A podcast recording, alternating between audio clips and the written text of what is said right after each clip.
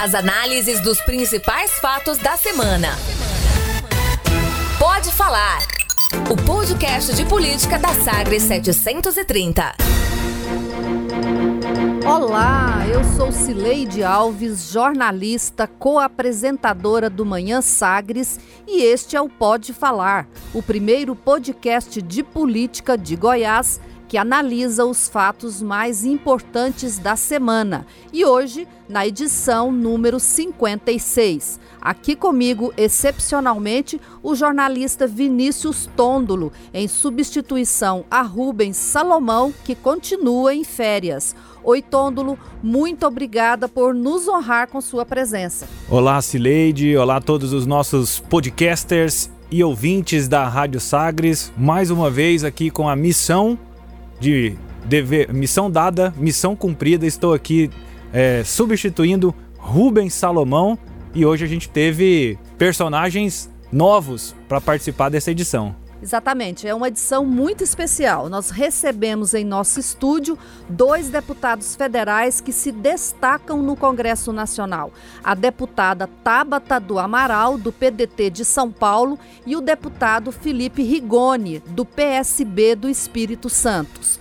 Tabata tem apenas 25 anos de idade e Rigoni é o primeiro deficiente visual a se eleger para a Câmara dos Deputados ambos começaram a fazer política no movimento Acredito, que ajudaram a fundar em 2018. Os dois votaram a favor da reforma da Previdência e, por isso, foram punidos por seus partidos. É sobre o Congresso Nacional, o governo Bolsonaro e a política que Tôndolo e eu conversamos com os dois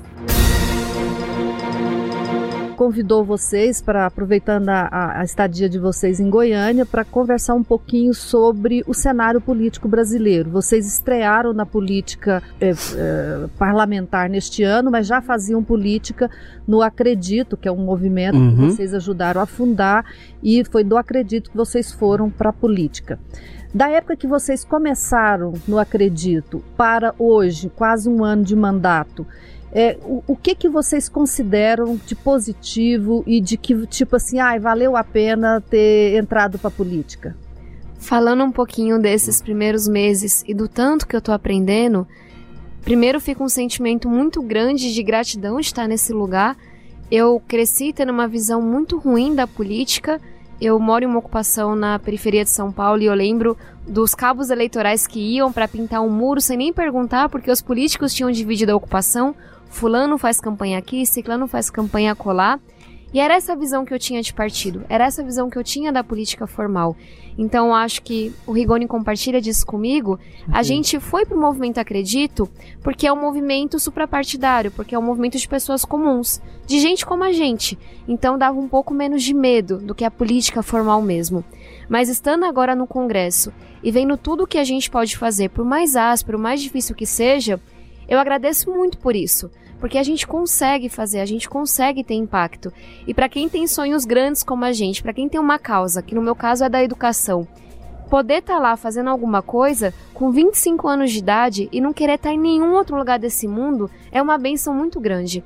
E uma outra coisa que também para mim é uma alegria muito grande e fala do acredito, fala do Rigoni, é saber que eu não tô lá sozinha. Talvez não seja a maioria do congresso, mas tem muita gente séria, tem muita gente boa que tá lá há mais tempo, que chegou lá agora. Então isso também me dá uma sensação muito forte de a gente consegue. A gente percebe que a gente não fez isso sozinho, que a gente não tá sozinho. Eu acho mais importante que isso tudo é que a gente consegue fazer uma mudança na política brasileira. Ela ainda não é majoritária, essa mudança, mas é muito perceptível para nós que é possível, isso está acontecendo por todo o Brasil. Então, isso dá uma esperança muito grande e uma vontade ainda maior de trabalhar cada vez mais pelo nosso país. Vocês estão é, é, falando em, em, uma forma nova de fazer política. A gente, esse é um discurso que a gente ouve há muitos anos, né? E foi, uhum. e foi predominante na, na campanha eleitoral de 2018. Até para definir o que, que é velha política e nova é, política. Foi até né? usado esse, né, esse debate de velha e nova Exato. política. Olha, em primeiro lugar, assim, eu não gosto e a Tabata compartilha disso comigo, dessa coisa de nova política e Também velha não. política. Também não. Para mim existe boa política, de fato existe, né? O que, que é isso? São novos princípios, novas práticas, e isso também passa por novas pessoas. Eu acho que o que o pessoal está chamando de nova política, que para nós é a boa política, são as pessoas que fazem política pública e tomam decisões com base em evidência, são as pessoas que vão na sua, seja nas bases, nos locais, a gente vai ver as pessoas que vão sofrer ou que vão ter o impacto daquelas políticas públicas, porque não dá para tomar uma decisão sem você saber o contexto local. E são pessoas, são políticos que têm como pilar central avaliação de resultados, participação popular. Eu acho que isso compõe a nova política. E dando um exemplo do que o Rigoni trouxe, a coisa mais bonita e que me dá mais força do meu mandato é o nosso gabinete itinerante. A gente literalmente tem um trailer. Eu brinco que eu não tenho um carro ainda, mas um trailer eu já tenho.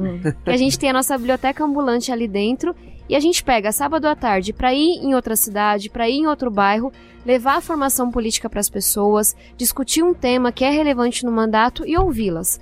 E acho que nessa, nessa discussão sobre nova política, renovação, rede social, para mim não tem nada mais valioso do que você reunir as pessoas de verdade e não os robozinhos das redes sociais, olhar olho no olho e discutir política pública. Isso não é novo. Essa é a política de verdade, é a política boa. É, a gente está num, num, sistema político que está cheio de vícios, né? Seja no Congresso Nacional, sejam os partidos políticos também. E um dos vícios é que se você tem que votar, se você é oposição, você vota sempre com a oposição, se você é governo, você vota sempre com o governo. Me parece que esse foi um problema que os dois enfrentaram. Os dois votaram pela reforma da Previdência e os dois foram punidos pelos partidos, né? Pelo PDT e pelo PSB. É, isso é, essa, essa é uma estratégia de vocês fazer esse tipo de ação? Já tava, vocês já estavam preparados para fazer isso, ou seja, para serem assim e estavam preparados para enfrentar a resistência do Congresso e dos partidos? Olha, eu acho, eu vou trazer aqui o que eu disse no meu primeiro discurso na Câmara. Enquanto a gente fica lá na Câmara, marcando posição, obstruindo a votação de, de leis, etc., que a gente concorda só para ficar marcando uma posição política, tem 13 milhões de brasileiros desempregados. Por que, que eu estou dizendo isso? Porque para nós não é uma questão de estratégia. Só que é muito mais importante para nós dar resultado do que marcar uma posição política. E às vezes dar resultado passa por votar em coisas que o governo, do qual a gente não gosta, está propondo. Porque é importante, porque dá, vai dar resultado para o Brasil. A gente pode deixar o Brasil dar errado só porque a gente não gosta do governo. Uma coisa que me guiou muito nos últimos meses e me guia muito na vida é você ser consistente, ser coerente, ser verdadeiro com quem você é, com o que você acredita, com o que você estudou. Então, para mim é um pouco o contrário. Me causa surpresa que os partidos ignorem o que prometeram na campanha, ignorem o que prometeram que fariam, porque eu acho que essa coisa de marcar posição, essa coisa de se você é oposição, você nunca vai apoiar um projeto do outro lado, ela fala muito de uma preocupação com a próxima eleição. E eu acho que é aí que a gente é diferente. Não é estratégia, não é querendo causar, como as pessoas dizem. Exato. A gente disse na campanha e a gente acredita que o Brasil precisa ser fiscalmente responsável. E precisa ser fiscalmente responsável para a gente ter dinheiro e investir no social, para a gente combater a desigualdade. E mesmo que o meu partido, no caso, tenha defendido a reforma da Previdência na campanha, quando chegou no, no, na votação, me surpreendeu muito que a próxima eleição tivesse pesado mais do que o que você prometeu. E para mim isso é inconcebível. E acho que é bom que eu não tenha sido criado em partido, é bom que eu não tenha vindo da política formal. Porque foram 25 anos tendo a minha palavra para me valer. E tendo a minha verdade para me dar força e para me dar coragem. Então o que a gente fez para mim é o mais natural, era o único caminho para mim. Era fazer aquilo no que eu acreditava. E é claro que quando você faz o que você acredita, quando você olha para os dados, você não pode pensar na próxima eleição. Porque você vai fazer coisa que não é simplista, que não é popular, que não viraliza nas redes sociais. Então eu acho que a nossa ousadia foi ser verdadeiro, foi ter coragem para fazer o que a gente disse. E faz muita falta ter mais gente com bom senso no Congresso. Ter mais gente verdadeiro. E essa, é, e é, e essa é a prova que os partidos estão muito distantes da realidade? Exatamente. A gente apresentou um projeto de lei com outros, vários outros parlamentares, com apoio da sociedade civil como um todo, em que a gente pede a renovação dos partidos. Eu acredito demais em partido, até por ser cientista política. Agora que eles estão ali encastelados, longe da sociedade, com seus caciques, é muito claro. E o que a gente pede é muito simples. Partidos são financiados por verba pública. A gente quer saber como é que eles usam esse dinheiro público. Tem que ter algum tipo de transparência, tem que ter democracia dizendo quem vai ser o dirigente partidário, qual que é o mandato, quantas vezes, como é que você escolhe os candidatos. Então não deveria ser absurdo eu pedir mais ética, mais transparência, mais democracia, que é o que a gente vai lutar, porque a democracia passa por a gente melhorar os nossos partidos. Pois é, mas só uma, um detalhe que é o seguinte: o partido ele é a instituição que, em teoria, deveria ligar o cidadão ao poder. E por consequência deveria ser a instituição mais democrática do país. No entanto, os partidos brasileiros são absolutamente imperiais. Só sete dos 34 partidos que a gente tem hoje no Brasil não têm todos os seus diretórios como sendo diretórios provisórios. Isso quer dizer que só sete partidos elegem os seus diretórios internamente. Uhum. Todo o resto é tudo caciquismo mesmo. E é daí que vem essa questão, né, esse, esse problema da gente ficar marcando posição política. Porque no fim das contas tem muita gente que quer se perpetuar no poder. Só que tem uma coisa: tem gente demais sofrendo no Brasil pra gente ficar se preocupando com perpetuação de poder. Pois é, mas aí vai. É, como é que vocês vão continuar na, na, política com esses partidos? Quer dizer, você está dando aí esse diagnóstico, só uhum. sete partidos. Onde, quais os partidos que receberão vocês com essa postura? Olha, a gente ainda. Tá, depois da suspensão que o PSB me deu, de fato já foi oficial, né, a partir de semana que vem eu só vou estar em uma das 12 comissões que eu participava e etc. Eu realmente decidi que não me cabe mais no PSB e vou pedir meu mandato na Justiça Eleitoral. Tá? Agora, para qual partido que eu vou, a gente não sabe, porque a gente precisa de um partido que respeite a independência do movimento Acredito, né, que garanta que a gente vai conseguir atuar com independência, do jeito que a gente faz, com evidências científicas, mas que também esteja disposto a se reformar. Porque é, isso é muito importante para nós agora. Se os partidos não começarem a se transformar em instituições realmente democráticas, a nossa democracia não vai para frente. E, e você, Tabata, pensa em deixar o PDT? Eu estou numa situação um pouquinho mais complexa porque o PDT se recusa a fazer o julgamento. Então eles querem ver os deputados sangrando, talvez na virada do ano façam esse julgamento e suspenderam a gente antes de fazer isso e sem sequer debater o texto que foi votado. Então não houve um fechamento de questão sobre o texto que a gente votou, que foi muito diferente por deputados como eu e Rigoni que trabalharam para que ele fosse muito mais justo e muito melhor do que o governo apresentou. Agora tem uma questão que é muito maior do que o meu caso do Rigoni, que é isso não vai mudar nunca se a gente não forçar os partidos a se abrirem.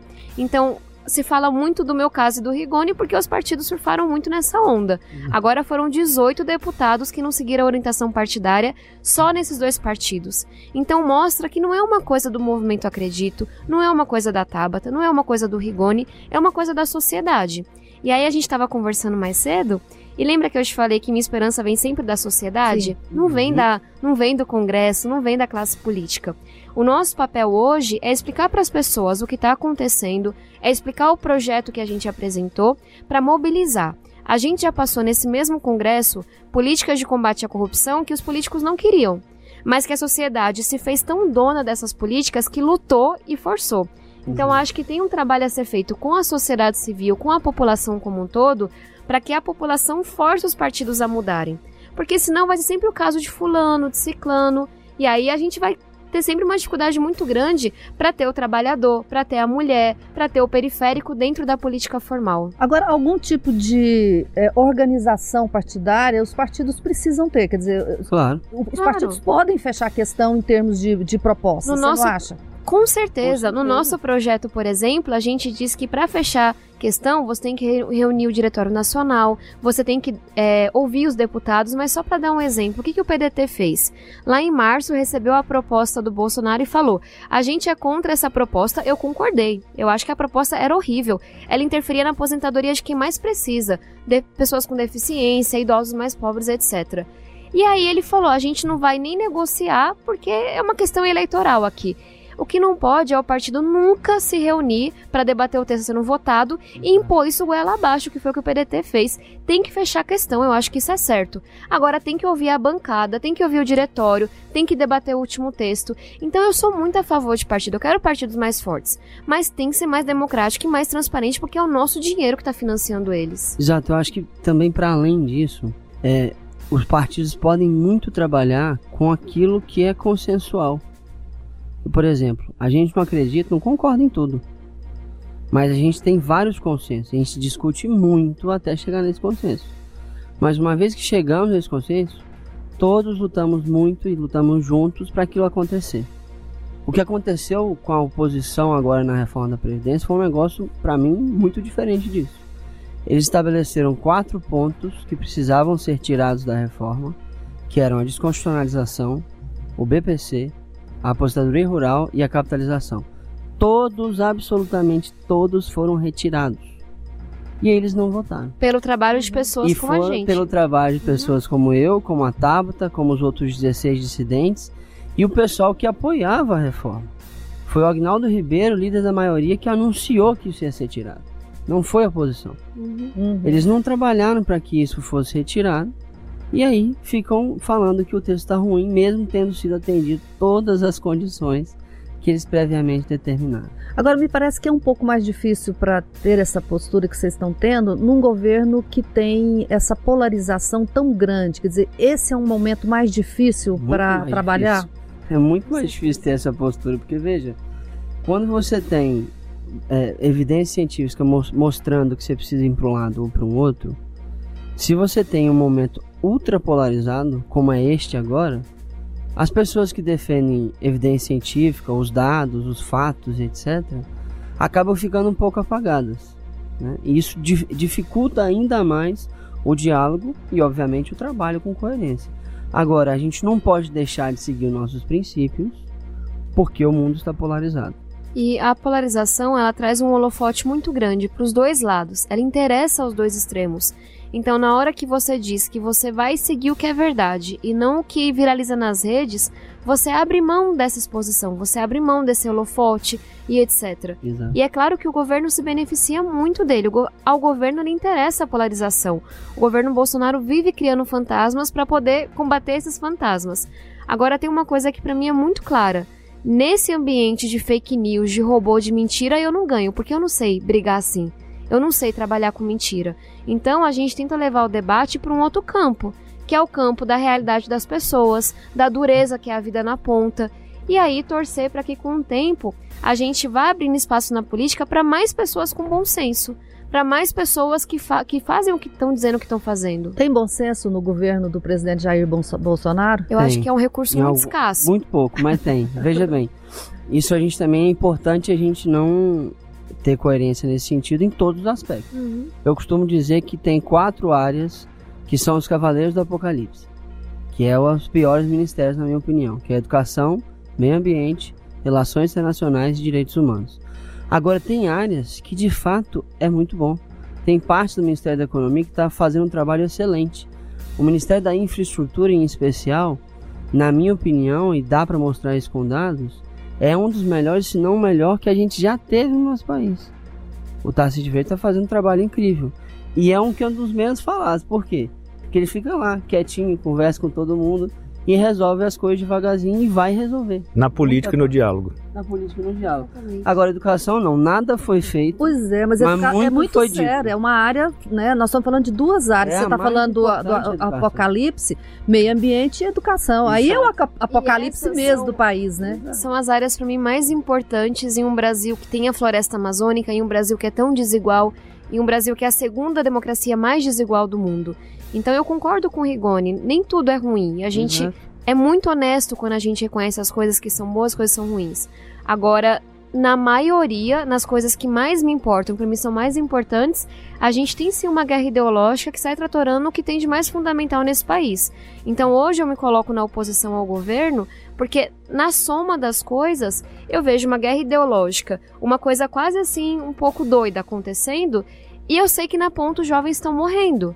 Eu sei que meus amigos estão desempregados. Eu sei que as pessoas. A gente tem mais pessoas passando fome hoje do que alguns anos atrás. É verdade. Então a gente também tem que ter essa seriedade de entender que, poxa, o governo está errando em áreas que são fundamentais e cabe ao Congresso fiscalizar e fazer alguma coisa. Agora o vocês governo está errando naquilo que é provedor de futuro para o Brasil, que é educação e meio ambiente. É. E aí quando vocês colocam dizendo, ó, tem coisas boas no governo, tem coisas ruins, eh, isso não confunde o discurso para a sociedade eh, de que vocês podem estar eh, vacilando em relação a tomar pos- posição? Será que a gente consegue, e essa é uma coisa que eu digo muito, dividir, pegar todas as questões do mundo, direito das mulheres, meio ambiente, educação, empreendedorismo, tudo, e classificar todas elas com A ou B, com esquerda ou direita, com 8 ou 80? Eu espero que não. O mundo é muito complexo. E eu sempre brinco, eu me considero de centro-esquerda. Eu acho que é importante a gente ter uma posição. Agora, me parece um absurdo que esses termos, que têm mais de 200 anos, possam explicar tudo o que acontece no mundo. Ninguém nunca vai me ver titubear sobre a minha posição sobre qualquer questão. Se eu não souber, eu vou dizer, eu não sei, mas eu vou estudar. Agora, me parece um absurdo a gente querer que a soma de tudo que existe no mundo possa ser classificado com uma palavra. Isso é Exatamente. você negar a complexidade das coisas. E não é uma questão de falta de posição. A gente tem uma posição muito clara em cada ponto. Uhum. Eu não vou ficar dizendo assim, ah, o governo é isso, o governo é aquilo, nós somos a favor, nós somos contra do governo. O governo é composto de um monte de políticas. E cada uma delas a gente tem nossa posição, como, como eu disse aqui anteriormente. Para encerrar a nossa conversa, eu queria ouvir de- dos dois o qual que é a expectativa que vocês têm para esse governo de Jair Bolsonaro. Nós estamos terminando aqui é, nove meses praticamente e o que, que, que, que vocês esperam desse governo? Eu sou uma.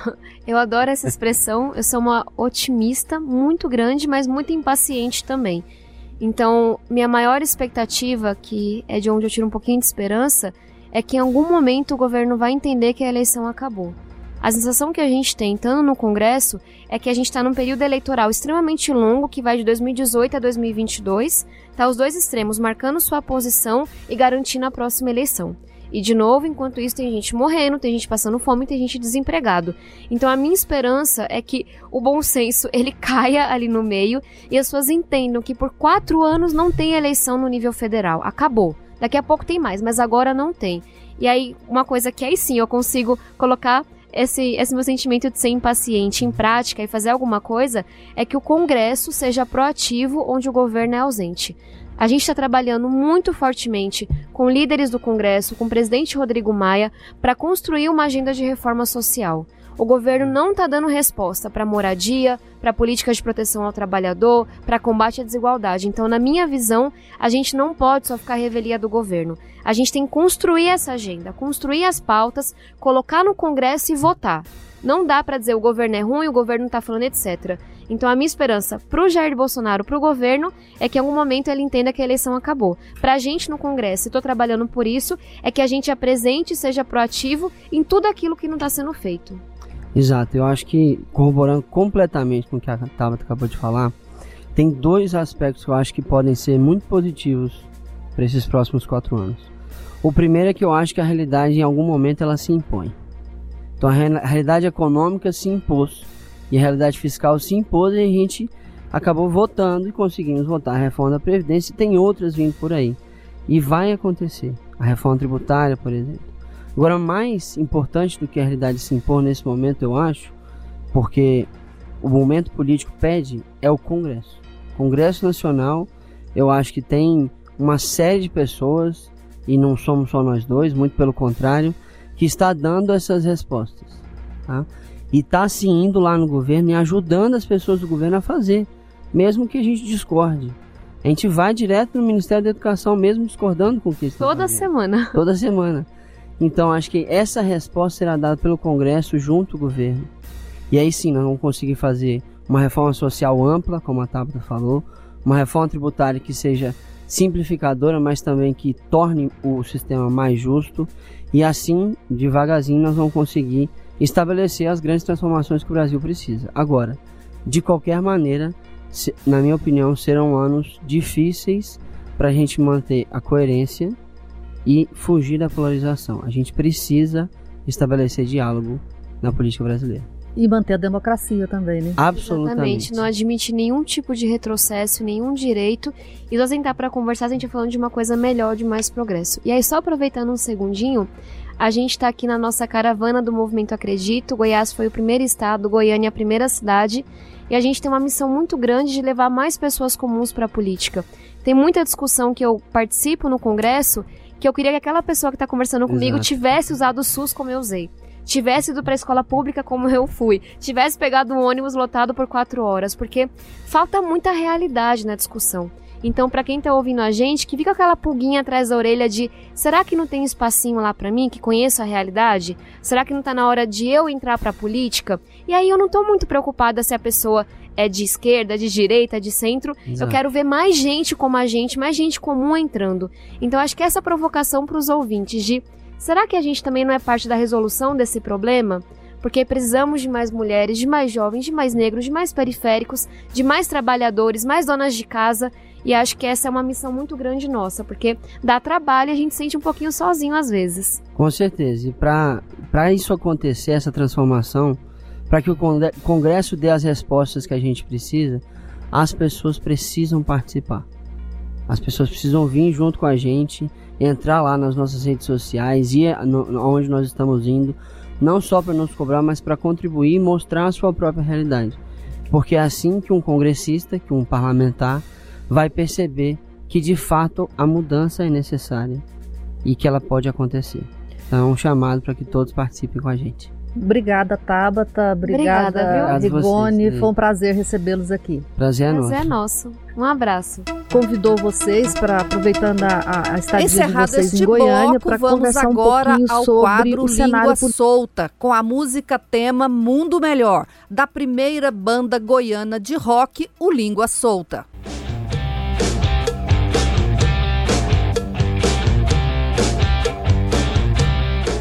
Mas é importante aproveitarmos esse momento, e aqui eu me dirijo apenas aos deputados da base, para que possamos entender o que demos de demonstração a esse governo. É necessário mantermos um posicionamento de independência nessa casa e é chegado o momento de nós, deputados da base, nos posicionarmos a favor das nossas emendas impositivas. Pois é, é, o deputado acabou revelando aí, né, a, a, a Acab- cobrança. Acabou a festa. Acabou a festa. Você disse no começo do programa que missão dada, missão cumprida, né? O deputado aí está dizendo Fez a mesma fez coisa. a mesma coisa, missão dada, missão cumprida, só que ele está pedindo para receber. Você pelo menos fez de graça. Não, eu fiz assim, fiz na, na, na, na disposição, né? No, no envolvimento com o Tá- tá- projeto. como diria um amigo meu, tá no olerite. Tá no Olerite, tá no Olerite, tá, tá pago. Tá Tá pago. pago, Agora- também. Eu só não vou cobrar, é, assim, eu não vou cobrar são é, é, é, orçamento impositivo, né? Então, é isso que o deputado está cobrando. Ele está cobrando que o governador agora dê aos deputados a contrapartida por eles terem votado duas emendas eh, lá no, na Assembleia Legislativa, que, for, que foram a emenda que eh, corta 2% de vinculação da, da receita do Estado para a UEG e o projeto que permite ao Estado ter acesso aos depósitos judiciais para cobrir o déficit da Previdência. Foram projetos que deram muita polêmica, são projetos que, que provocam desgaste, especialmente esse da UEG. Ah, Uma maioria folgada de 30 deputados eh, votou com o governador e agora a gente sabe qual é foi qual foi parte né, do, Do diálogo, no do acordo. diálogo que levou a essa votação. Nesse, nesse baile, né? Aproveitando ali, se eles estivessem dançando, base aliada com Ronaldo Caiado, roda o tango, começa a tocar aquela música no dois pra lá, dois pra cá e tudo. Falou, ó, eu já fiz meu dois pra cá, agora é a sua vez de fazer o dois pra lá. Exatamente. E para o governador conseguir ter essa maioria folgada a partir de agora, nos novos projetos que ele vai precisar de enviar para a Assembleia, ele já terá de, de dado os dois passos para lá para conseguir votar mais alguma coisa, Tom. E aí a pergunta é: de onde vai vir esse dinheiro? Então, de onde vai vir esse dinheiro, né? Essa que é a grande questão que o governador vai ter que lidar com ela agora e para conseguir ter com essa base folgada.